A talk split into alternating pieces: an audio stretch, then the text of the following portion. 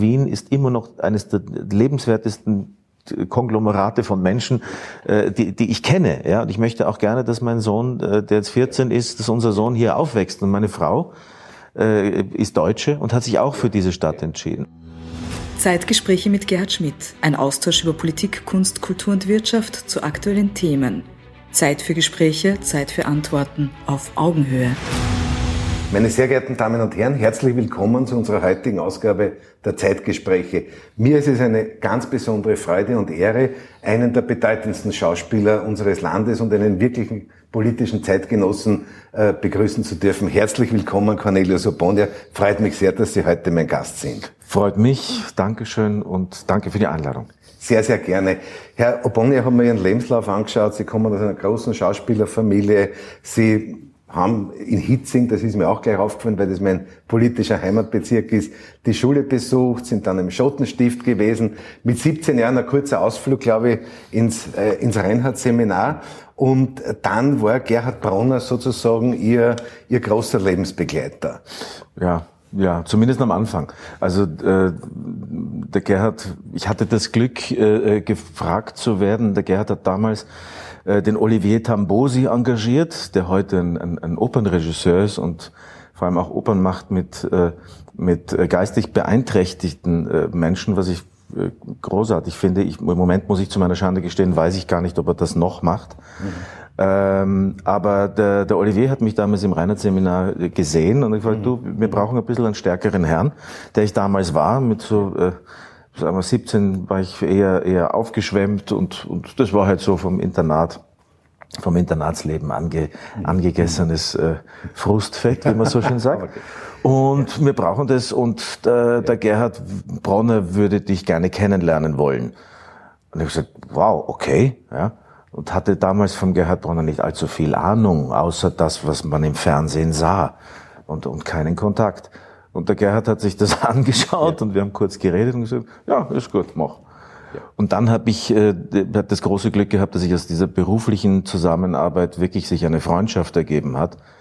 Die hat aber auch so ausgesehen, dass wir äh, geredet haben. Dann ist der Gerhard irgendwann nach Amerika äh, aus, aus, aus, aus den bekannten Gründen und ist dann wieder zurück. Und als er wieder zurückkam, wir haben es damals, ich habe ihn zwar einmal dort besucht, gegen, gegen Ende dieser Zeit, man hat dann ein Gespräch mit Gerhard Bronner da fortgesetzt, wo es aufgehört mhm. hat. Und zwar in der Sekunde.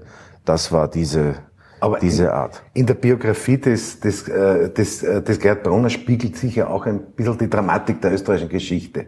Absolut. Haben Sie von ihm politisch auch viel mitgenommen?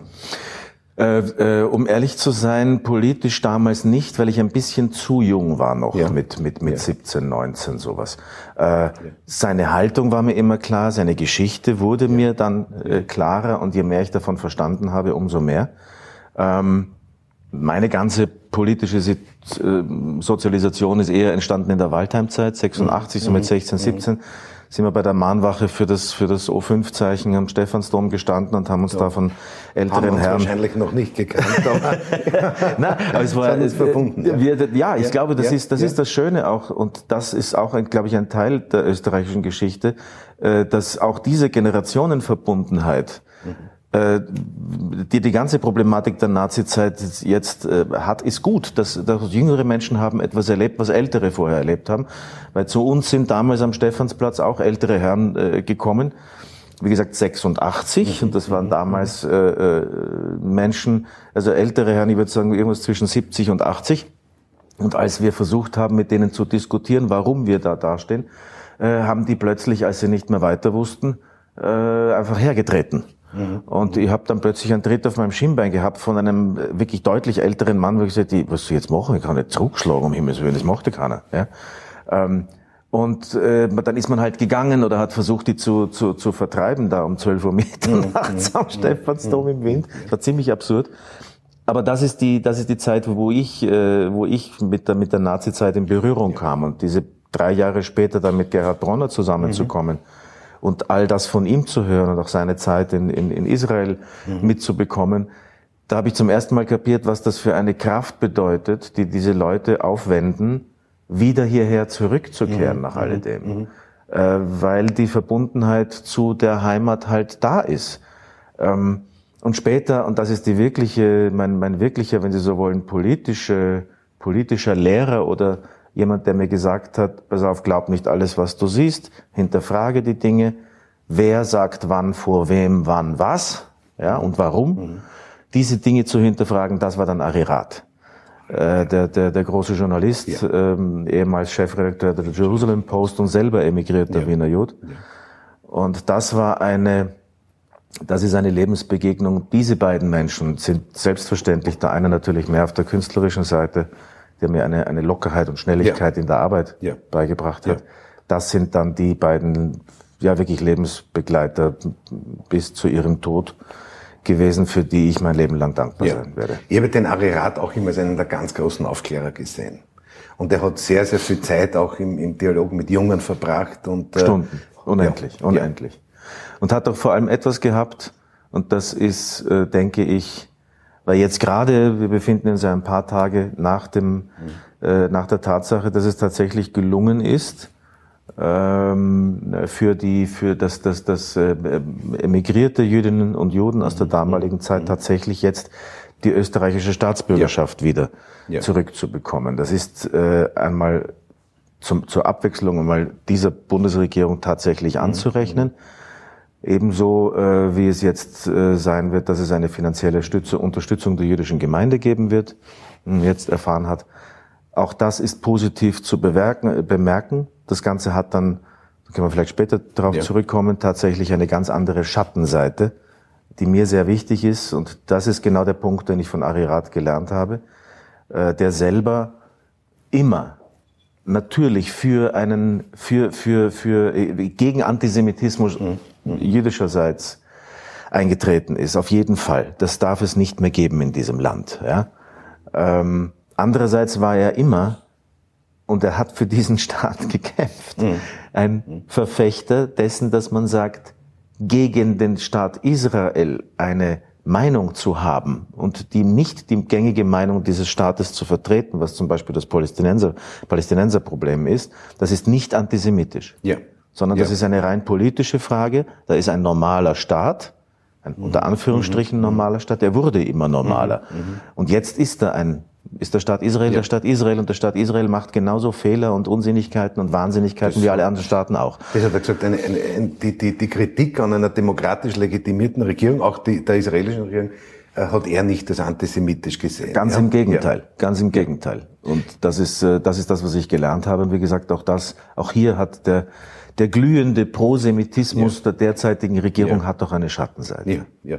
Ich habe Arirat begleiten dürfen äh, beim Fest der Freude, das wir äh, das wir äh, am 8. Mai als, als Festakt sozusagen etabliert haben, äh, um zu zeigen, das war ein Tag der Freude. Es war der Tag der Befreiung. Der 8. Mai 1945 war ein Tag der Befreiung und nicht ein Tag der Opfer. Absolut. Ja? Und Arirat war ein Motor dieser Idee und hat uns, hat uns das sehr, sehr und hat dann am Heldenplatz vor 20, 30.000 Leuten auch äh, gesprochen. Gott sei Dank. Also das ja. ist, äh, das ist etwas, was, was ich immer an ihm wirklich geschätzt habe, diese Differenzierung und ja. auch klar zu machen, dass es nicht, es gibt nicht einfache Lösungen. Ja. Es gibt auch für, für äh, das sogenannte Flüchtlingsproblem, ja. ja ja, natürlich ist es, kann es ein Problem werden. Das ist logisch. Ja, man kann nicht 15.000 Leute äh, äh, irgendwo hin verpflanzen und die sind dann da, mhm. sondern muss man drüber nachdenken. Ja. Das ist, äh, das sind verschiedene, verschiedene Aspekte, die, die, die auch mir da sehr, sehr wichtig mhm. sind, gerade was mhm. die heutige Zeit in unserem ja. Land betrifft. Ja. Äh, Solidarität, auch eine Art von, vielleicht ein furchtbar altmodisches Wort, was man früher mal gehabt hat, Barmherzigkeit sollte ja. es geben. Ja. Und wenn das nicht, wenn das nicht ein, ein, ein, ein Seelenzustand ist, dann weiß ich nicht, wo diese Bevölkerung, wo, wo, das, wo, wo unser ganzes System hin soll. Ja, äh, wenn alles nur noch realistisch gesehen wird. Ich erinnere da genau an die österreichischen Jüdinnen und Juden, die auf Schiffen durch, die, durch den Ozean gefahren sind und nirgendwo anlanden konnten. Ja, ja. ja. Das berühmte Schiff ja. in, äh, nach Hamburg, das quasi vor der amerikanischen Küste abgelehnt wurde, 39 und dann tatsächlich nach Hamburg wieder zurückfahren musste. Und diese Leute sind auch dann im KZ umgekommen teilweise. Ja. Äh, und das ist genau diese Unbarmherzigkeit, wo wir eigentlich alle dachten, das hätten wir hinter uns. Und das äh, hat jetzt erstaunliche Blüten im fünfreichsten Land der EU, Österreich. Ist das schon ganz erstaunlich, dass man sich leistet, im Gegensatz zu Deutschland, und die haben zum Beispiel auf kommunaler Ebene wesentlich mehr Probleme als wir, rein finanziell. Und da stellen sich Bürgermeister hin und sagen, wir nehmen diese syrischen Kinder auf ja. aus dem gerade abbrennenden Lager Moria. Ja. Und zwar ohne Debatte. Alles andere werden wir dann schon sehen. Ja. Aber sich hinzusetzen und zu sagen, das tun wir einfach nicht, weil dann sind wieder 15.000 Leute an der Grenze, was übrigens so nicht stimmt, äh, dann wird es für mich, sage ich einmal, gesellschaftlich sehr prekär. Nein, da kann man sagen, das ist zynisch. Mhm. Man kann sagen, dass es äh, natürlich aus anderer Sicht ist es, ein, äh, ist es äh, realpolitische Zwänge etc.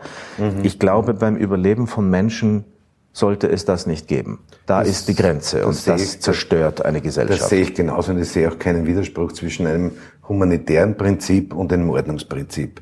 Beides ist miteinander durchaus, durchaus vereinbar. Äh, das ist genau der Punkt. Ich finde, ja. man kann, ja. selbstverständlich kann man sagen, wir, wir wollen eine Situation, wie sie 2015 war, die übrigens mhm. mhm. ein Viertel so wild war, mhm. wie sie dargestellt wurde ständig, mhm. von den Leuten, die das nicht mhm. wollen. Äh, sprich von der, von, von, von, von, äh, um es ganz klar zu sagen, ÖVP-FPÖ-Seite ja. aus der damaligen Zeit und die ÖVP spielt diese Geige jetzt noch rauf und runter. Äh, ähm, wenn man das nicht will, kann man sagen, okay, nur dann, dann, wenn man es, zuerst nimmt man auf, zuerst gibt man die Solidarität, zuerst ist man barmherzig und dann muss man natürlich auch über ein paar Probleme sprechen. Nur einfach ablehnen und den Herrgott einen guten Mann sein lassen mhm. und zu sagen, mhm. das sollen dann die anderen machen, das ist der realpolitische Zwang, mhm. mhm. das ist ein, das ist tödlich für eine ja, ja. Gesellschaft. Und da brauchen wir eine breite Koalition. Eine breite Koalition der Gutgesinnten.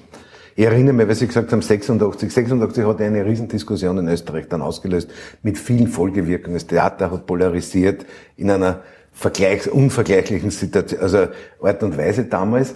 Und dann ist gleich 1988 äh, der Gedenktag an den März 38 gekommen und da erinnere ich mich an eine, an eine Rede von Viktor Frankl, äh, der damalige Bürgermeister Zilk, hat vor dem Wiener Rathaus eine große Veranstaltung organisiert, wo Zeitzeugen Bruno Kreisky und, und, und, und Viktor Frankl und einige andere gesprochen haben. Und Viktor Frankl hat gesagt, es gibt zwei Rassen auf dieser Welt, die Guten und die Schlechten.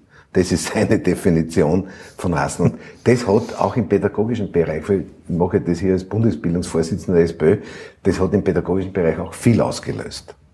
Das glaube ich, ja, das glaube ich. Viktor Frankl ist in dieser Hinsicht sowieso äh, äh immer gut zu lesen, immer gut ja. ihm zuzuhören. Man muss nicht bei allem seiner Meinung sein, ja. aber es ist ein, ein, ein gewisses Menschenbild, das ja. da transportiert wird, gerade weil er das alles erlebt hat, was er erlebt hat. Und das ist ja der, eigentlich der Klassiker äh, des, des psychosozialen Daseins, ja, ja, sage ich immer. Ja, die Leute, die es erlebt haben, reagieren natürlich anders. Das, wo wir, wofür wir alle kämpfen sollten, ist, dass es auch eingängig ist den Menschen, die Leid nicht erlebt haben, sondern denen es sehr, sehr gut geht, dass, dass da eine, die Emphase sich erhöht für andere. Ja. Äh, gerade wenn man letztendlich vergleichsweise noch immer in Geld schwimmt. Mhm. Das geht ja eigentlich immer nur um das Geld. Das ist eigentlich die Verpflichtung unserer Generation. Auch aus der Geschichte heraus. Im Grunde Und ja. Man darf ja nicht nur, man darf ja nicht nur sozusagen an die, an die Toten denken, so, so wichtig das ist, sondern die Menschen, äh, die die das KZ überlebt haben oder Menschen, deren Familien im KZ umgekommen sind, die haben ja über Jahrzehnte schwerste, schwerste Folge, unter schwersten Folgewirkungen zu leiden gehabt. Exakt. Das sind ja auch Opfer, äh, äh, die wir da nicht, äh, die wir da nicht vergessen, vergessen dürfen. Und wenn man heute in Israel zum Beispiel in ein Altersheim geht und dort mit den Menschen redet, dann weiß man, welch unfassbares Leid auch die Überlebenden auf ihren Schultern Absolut. Ja. absolut. Es ist ja auch eine, wie soll ich sagen, Israel, äh, äh, wenn wir schon dabei sind, ich kann das auch unendlich verstehen, wenn man zum Beispiel sich vor Augen hält, dass Schulen im Norden Israels, mhm. da wachsen drei, vier Kindergenerationen auf, mhm. die tatsächlich es gewohnt waren und auch heute noch sind. Mhm. Die nächste Generation äh, mit einem Fliegeralarm in den Schutzbunker zu laufen. Ja, ja. Weil das sind dann die kleinen ja. Katjuschas, äh, die, die aus, ähm, äh, aus, dem, aus dem Süden Libanons kommen. Mhm. Und das ist ein Dauerbeschuss, das ist mhm. dort Dauerzustand, das mhm. ist nicht in den Nachrichten, das ist nicht etwas, was wir sehen. Ja. Da kann ich jeden Israeli verstehen, der sagt, Moment einmal, wie, wie, wie, wie soll ich damit Frieden machen? Mhm. Ja? Mhm. Wie soll das gehen? Erstmal muss das aufhören, dann können wir reden. Jedes Verständnis ähm, Der Fehler ist meistens meines Erachtens, dass immer der Stärkere glaubt, er muss stark bleiben. Manchmal hat der Ja, ja, Stärkere die ja, Chance, ja. tatsächlich die Hand zu reichen und etwas zu erreichen. Da muss man sehr viel Schweinehund überwinden. Mhm, Ich, jeder wird das aus seinem eigenen Leben kennen, Mhm, dass das manchmal so ist. Manchmal muss man unten drunter weggehen, Ja. um das quasi de, de, de, etwas zu erreichen, was dann, was dann äh, friedlicher wird Ja. oder sowas. Aber äh, nur, nur, was mich, was mich äh, in dieser Hinsicht, was, was zum Beispiel Antisemitismus betrifft, letztendlich müssten wir eine Welt aufbauen, wenn wir sagen, Antisemitismus ist nicht nur gemeint gegen jüdisches Leben, weil auch zum Beispiel Muslime, ja, Araber sind, das sind, ist ein semitisches Volk. Ja, ja. Das heißt, wir Ja, müssten ja. langsam dahin kommen, dass man sagt, ja, es gibt aber hier eine große Gemeinschaft, auch in Österreich. Es ist nicht nur äh, die Juden, es gibt Araber, es gibt Muslime. Und wenn wir da endlich einen Griff hineinbekommen wollen, dass man sagt, wir sind tatsächlich gegen Antisemitismus, dann darf man auch alle Gegnerschaft gegen ähm, äh, Muslime in diesem Land nicht verallgemeinern, sondern sie punktualisieren, zu sagen, da ist etwas falsch, da wollen wir etwas nicht und richtig differenziert arbeiten, ohne dass eine ganze Bevölkerungsgruppe von vielen, vielen Menschen, die hier leben, äh, pauschal verurteilt wird als äh, Islamisten, Mörder, was auch immer. Und das ist das, was hier gerade die FPÖ im Wiener Wahlkampf in einer unerträglichen Art und Ja. Weise betreibt. Es, es, es geht ja darum, um einen Lebens- und Gesellschaftsentwurf. Es geht darum, bekennen wir uns zu einer humanitären Gesellschaft, bekennen wir uns zu einer toleranten Gesellschaft, bekennen wir uns vor allem, was ja Österreich über lange Zeit auch ausgezeichnet hat, zu einer weltoffenen Gesellschaft. Ja, Ja, ja. Und ich glaube, wir müssen, wir müssen alle, die da, da guten, guten Willens sind, sozusagen, auch gegen diesen kleingeistigen Provinzialismus kämpfen. Denke Aus ich, ja. dem kommt sozusagen, aus dem kommen diese Muster dann, diese Kulturmuster heraus, die dann zu dem führen, dass man halt Gruppen ablehnt, dass man Religionsbekenntnisse um, umdeutet und so weiter. ne? Exakt. Ja. Herr Bonde, Sie haben, äh, Sie haben den, den größten Theater, ein Burgtheater, äh, große Erfolg gehabt, Salzburger Festspiele, jedermann.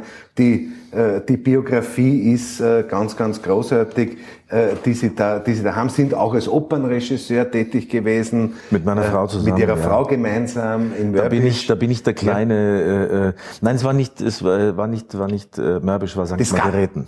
St. Margrethe, Also zuerst haben wir in der St. Mailänder Margrethe, Skala gearbeitet, Ja, dann ja. St. Margareten. Der Skala die Fledermaus und Ja, die Zauberflöte in St. in, in St. Margareten. Aber was die, was die Opernregie betrifft, da bin ich der Lehrling, Ja. äh, weil meine Frau übt diesen Beruf wirklich aus Ja. und wir haben uns äh, entschieden, das einmal gemeinsam zu versuchen. Ja. Das hat sich Gott sei Dank als etwas herausgestellt, was wir beide gerne machen, wo Ja. wir auch beide gerne arbeiten und das Publikum hat es auch sehr angenommen.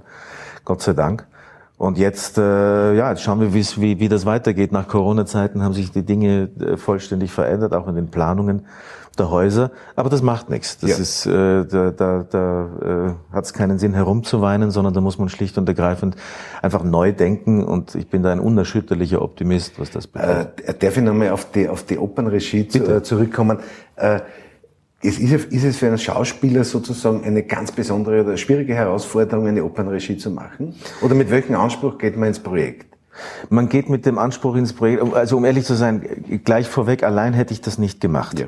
Das war für mich immer etwas, äh, wo ich sagte, das kann, können, kann nur zu zweit sein, weil äh, wenn ich als Schauspieler, so wie ich bin, ich habe einen, jeder Schauspieler hat eigentlich zunächst einmal nur den Blick auf sich und seine Rolle. Ja. Ja.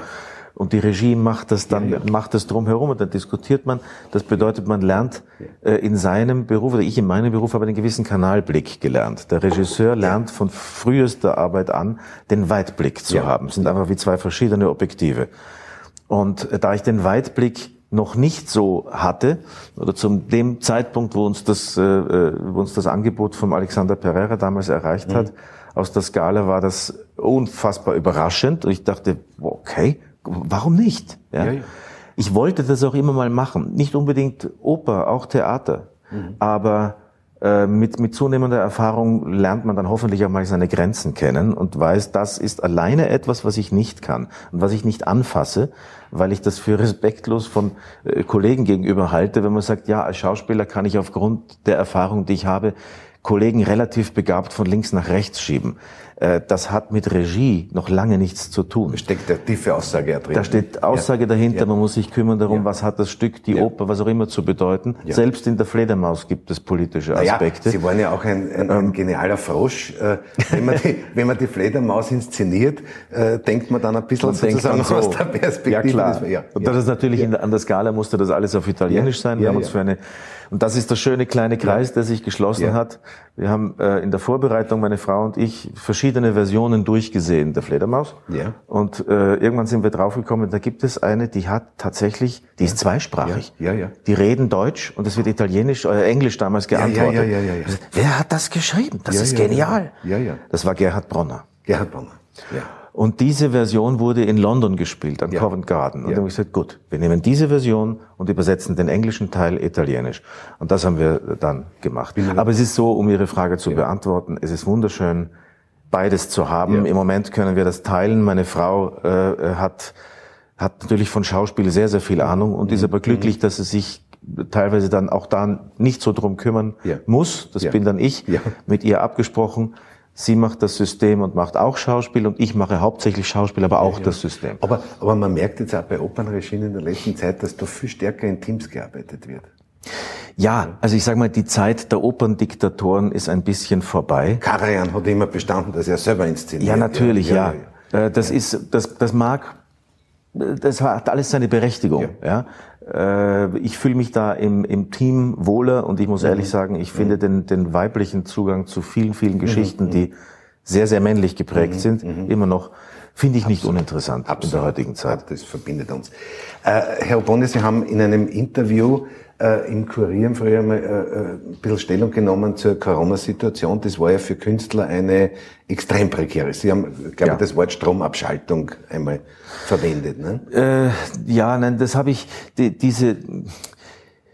Das war schlicht und ergreifend so. Äh, äh, natürlich war es ein, ein großes Problem, wenn man nicht mehr Aufführungen machen kann, wenn man keine Lesungen machen kann, wenn die Theater geschlossen sind.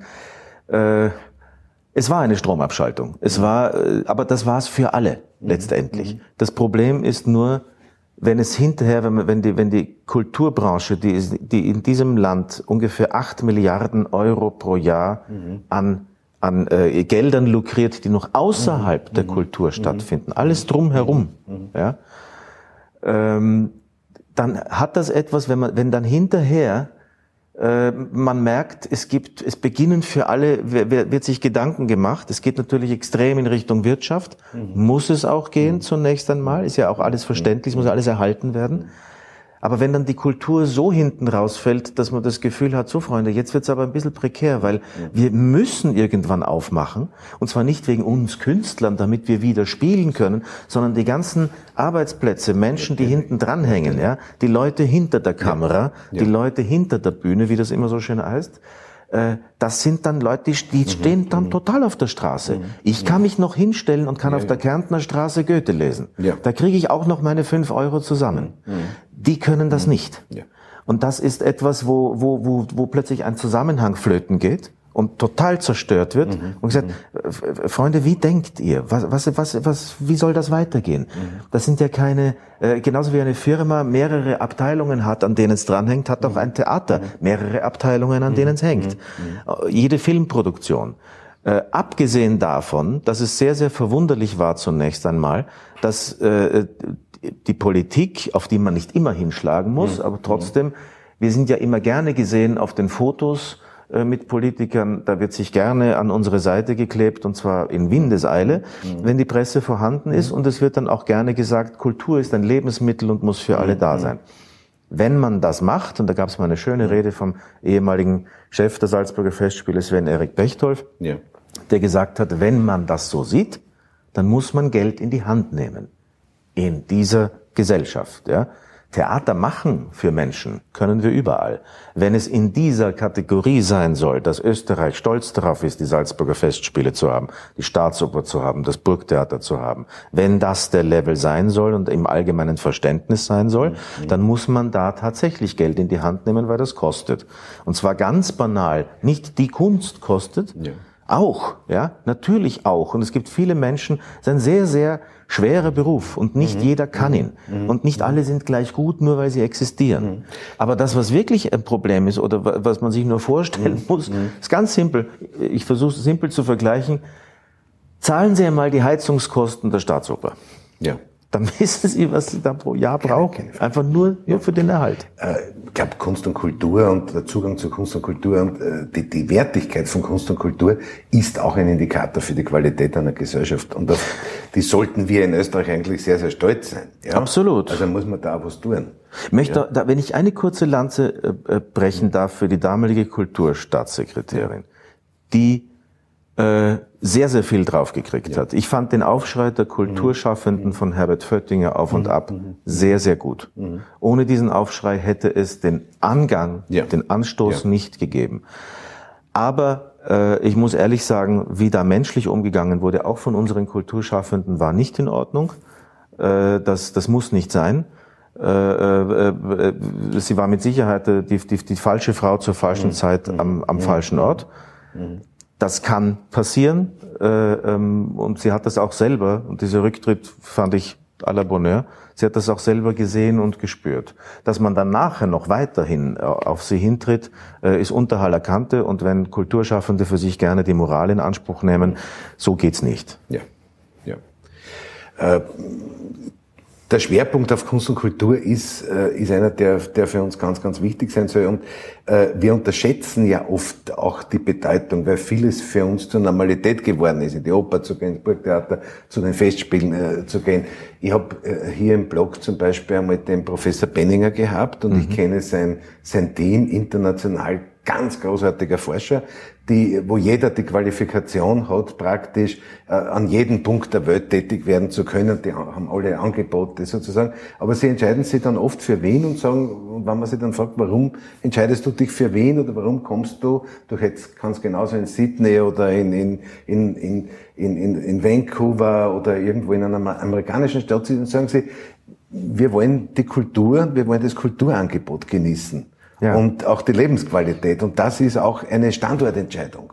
Ja? Das ist eine Standortentscheidung. Sie hat natürlich aber auch immer damit zu tun und irgendwann einmal, äh, und das ist das, was, was, was ich manchmal vermisse, ist, äh, es wird sich dann sehr gerne darauf verlassen, dass mhm. Österreicherinnen und mhm. Österreicher, die in diesem Bereich arbeiten, immer gerne nach Österreich zurückkommen. Mhm. Ja? Mhm. Ich habe auch das Glück, äh, dass ich, dass ich internationaler arbeiten kann. Manchmal mhm. tue ich das, mhm. manchmal nicht, je nachdem. Aber und ich komme auch gerne zurück. Ich lebe auch hier, weil ich die Stadt, speziell Wien, ist immer noch eines der lebenswertesten Konglomerate von Menschen, ja. äh, die, die ich kenne. Ja, und ich möchte auch gerne, dass mein Sohn, äh, der jetzt 14 ja. ist, dass unser Sohn ja. hier aufwächst. Und meine Frau äh, ist Deutsche und hat sich auch für diese Stadt entschieden. Aber wenn dann jeder Filmemacher, auch jeder Wissenschaftler, auch der Herr Penninger manchmal, ja. kann ich mir vorstellen, letztendlich wieder von vorne anfangen muss, bis er das bekommt, was er, was er nun einmal braucht, um komplizierte Dinge zu erforschen.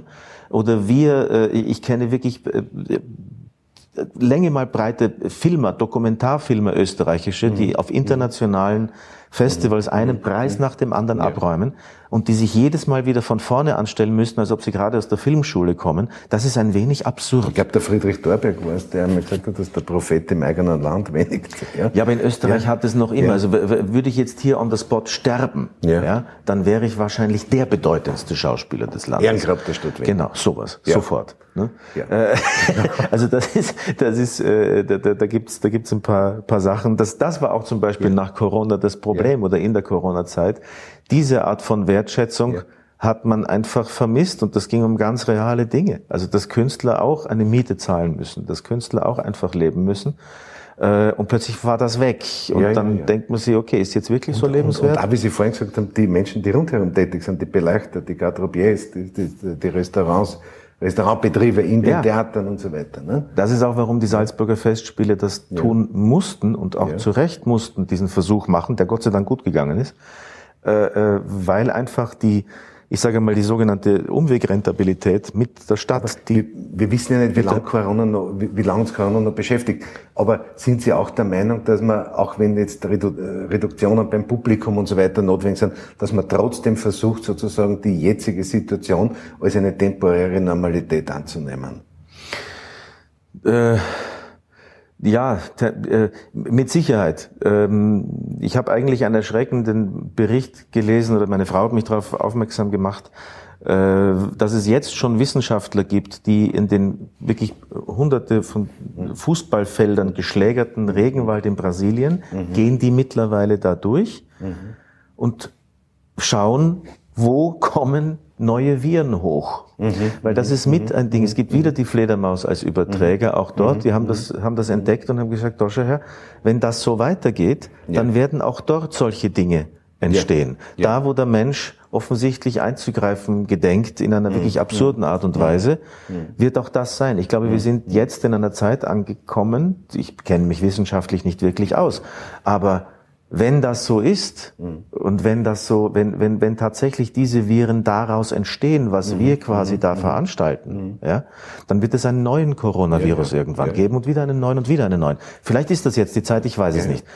Die Normalität anzunehmen, ich sage mal, es ist ganz einfach. Es ist wie die, wie die, wie die Masernimpfung. Äh, vorher war Masern da, dann hat man geimpft, jetzt ist Masern weg. Ich habe unter Normalität auch gemeint, dass im Theater vielleicht nur 50 oder 60 Prozent der Plätze besetzt Ja gut, okay, wenn wir davon reden, ja. das kann sein. Ja. ja. Wir müssen auch uns umstellen. Wir machen oft, äh, ich werde jetzt demnächst in Berlin eine, ja. eine Lesung haben, die ich mache mit, äh, mit dem, mit den österreichischen Salonisten, mhm. Salonisten, mhm. mit dem, unter Peter Gillmeier, äh, das ist eine Geschichte, das sind, äh, da sind wir zu fünf, das sind, mhm. das sind, das sind fünf Musiker und, und ich lese also sechs Leute auf der Bühne und wir müssen diese Lesung oder diesen mhm. Abend, der eigentlich eine Stunde mhm. 30 ungefähr dauert insgesamt, teilen auf zwei Termine, mhm. damit mhm. die Leute, die eigentlich in eine Vorstellung kommen, zweimal das sehen können. Sprich, die eine Hälfte da, die andere Hälfte da. Mhm. Das ist die eine Version. Die andere Version ist das Schachbrett, wie es die Salzburger Festspiele ja, ja, gemacht ja, haben. Also jeder zweite raus. Äh, im Grunde ist es nur die Hälfte und wir mhm. werden uns sehr umstellen müssen. Das ist mhm. eine Normalität, mhm. das wird sein. Das große Problem ist auf die Länge gesehen, wie die großen Häuser, mhm. dann die kleinen vielleicht sogar mhm. ein bisschen unter Umständen könnte ich mir vorstellen, einen Vorteil, weil sie es vielleicht anders kompensieren können oder mhm. noch öfter spielen müssen.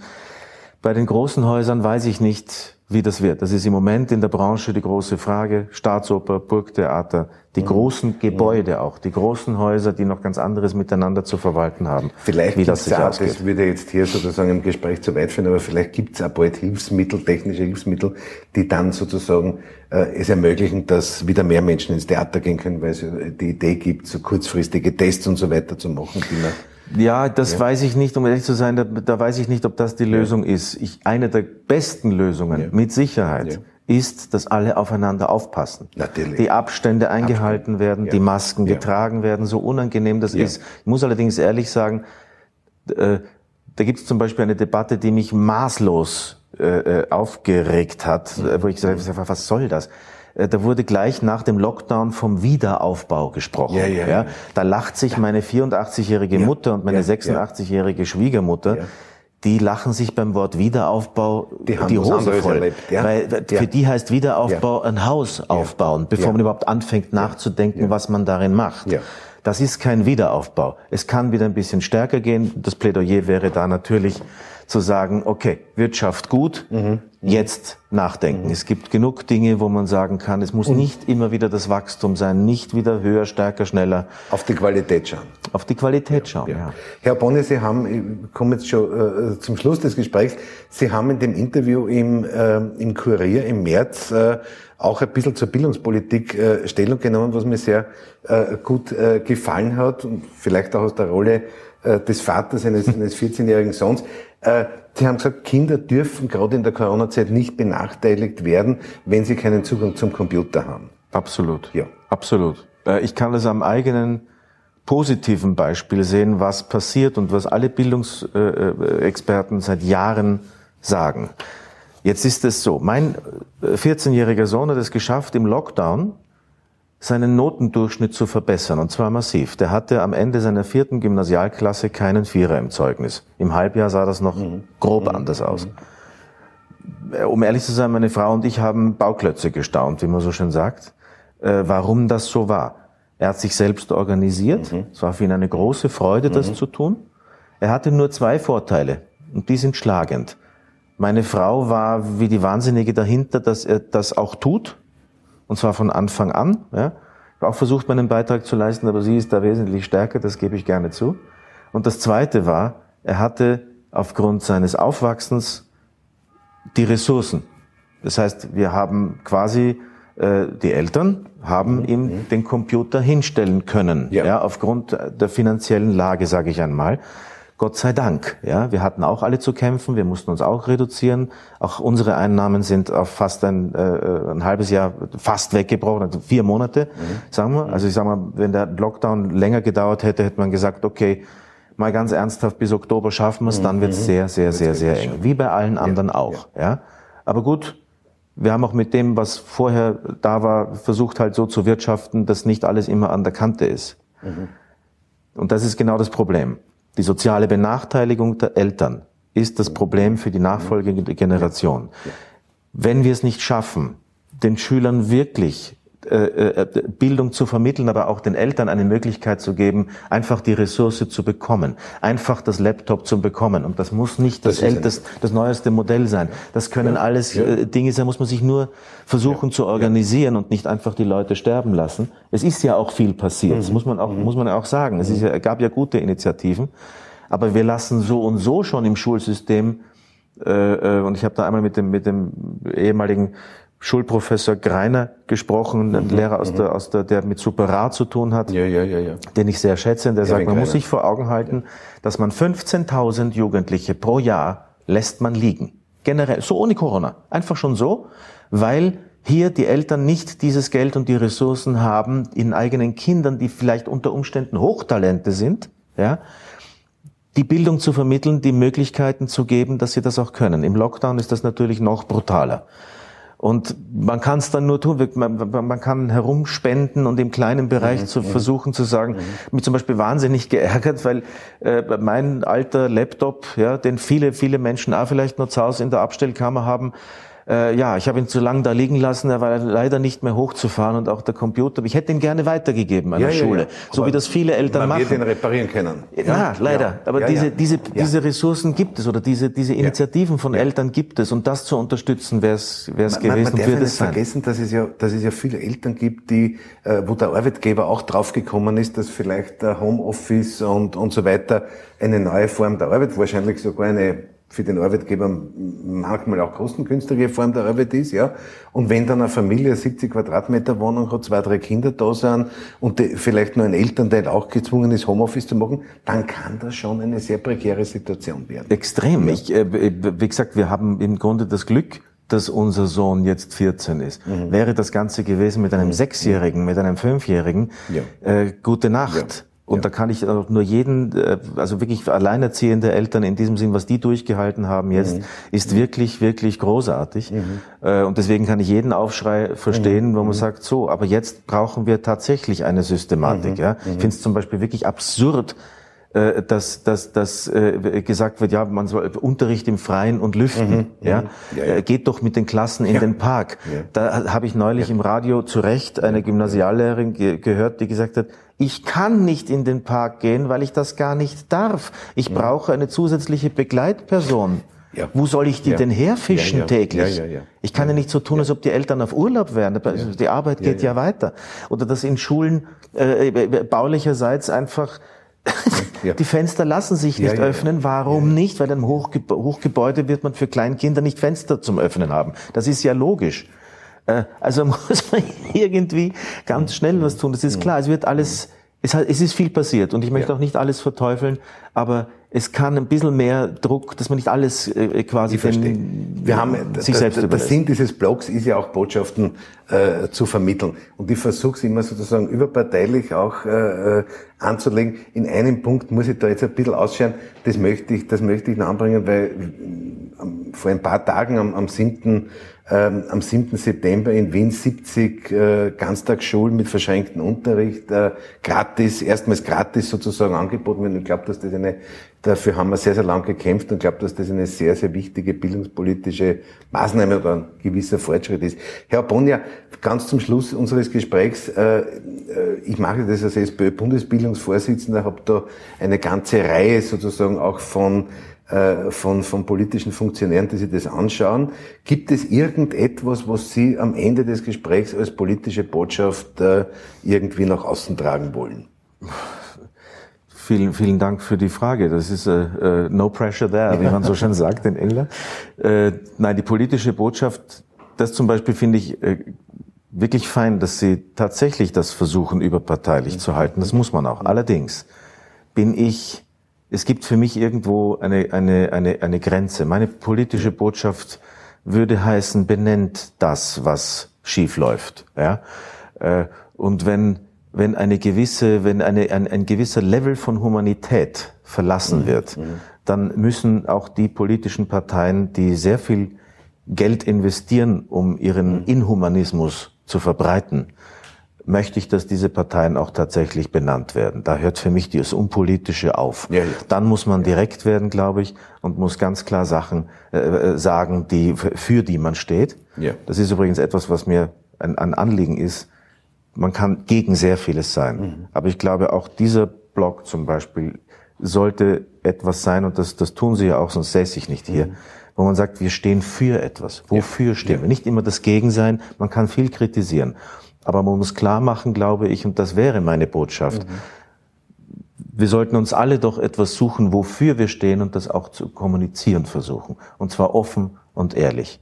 Und das wäre für mich Humanismus, das ist für mich Integration, das ist für mich ein Bildungssystem, das tatsächlich äh, ein Bildungssystem, das das Geld wert ist, das in es investiert wird, immer noch. Und im Moment ist es das nur sehr, sehr, sehr, sehr peripher. Äh, da kann ich dem dem Bildungspolitiker äh, sofort äh, zur Seite springen und kann sagen, lassen Sie uns dafür kämpfen, weil die nachfolgenden Generationen werden noch mit ganz anderen Problemen zu tun haben. Und wenn das nicht halbwegs gebildete Leute sind, die eine Ausbildung erhalten konnten, für die wir, diese Generation jetzt verantwortlich ist, dann werden wir sehr viel falsch gemacht haben. Und ich möchte nicht dastehen, dass mein mhm. Sohn mich mal fragt, mhm. wo hast du eigentlich deinen Hintern hingesetzt? Herr Boni, um diese Perspektiven entwickeln zu können, ist es notwendig, dass man auf einem analytischen Fundament aufbaut. Und das heutige Gespräch, wofür ich Ihnen sehr, sehr dankbar bin, hat sehr viel Analytisches in sich getragen, äh, aber immer so, wie Sie es jetzt auch zum Schluss gesagt haben, mit einer positiven äh, Perspektive, die sagt, das Glas ist halb voll und ja. wohin, wohin gehen wir, wohin schauen wir. Ich äh, darf mich sehr, sehr herzlich bedanken. Am Ende des Gesprächs bekommt äh, jeder Gast bei mir etwas aus meinem Wahlkreis in Hitzing. Ich bin ja dort auch SPÖ-Vorsitzender und am Dach der Bezirksorganisation äh, stehen, glaube ich, zwölf Bienenstöcke, ja, äh, wo hunderttausende fleißige, ich sage immer dazu sozialdemokratische Bienen, gemeinsam so unter Anleitung eines, eines Imkers genfrei zertifizierten, biozertifizierten Honig, also höchste Qualitätsstufe äh, produzieren. Das möchte ich Ihnen geben und mich sehr, sehr herzlich bei Ihnen bedanken, dass Sie sich heute wirklich diese Zeit genommen haben, mein Gast hier in den Zeitgesprächen zu sein. Und darf Ihnen, vor allem für das, was jetzt kommt, ich habe gehört, Sie drehen jetzt in Altaussee, ja. eine, eine Komödie, äh, wünsche Ihnen alles, alles Gute und weiterhin viel Erfolg. Danke herzlich. Lassen Sie mich abschließend sagen, danke für Ihre äh, wunderbaren Fragen. Ich habe das Gespräch tatsächlich wirklich sehr, sehr genossen. Das war mir ein Anliegen. Und zu den Bienen, wenn das sozialdemokratische Bienen sind, dann möchte ich gerne anfügen, ich würde auch den Honig von christlich-sozialen Bienen essen, wenn sie sich ihrer Herkunft erinnerten. Ja, das Honig kann verbinden. ich danke Ihnen sehr. Bitte. Danke viel, vielmals. So, Vielen Dank.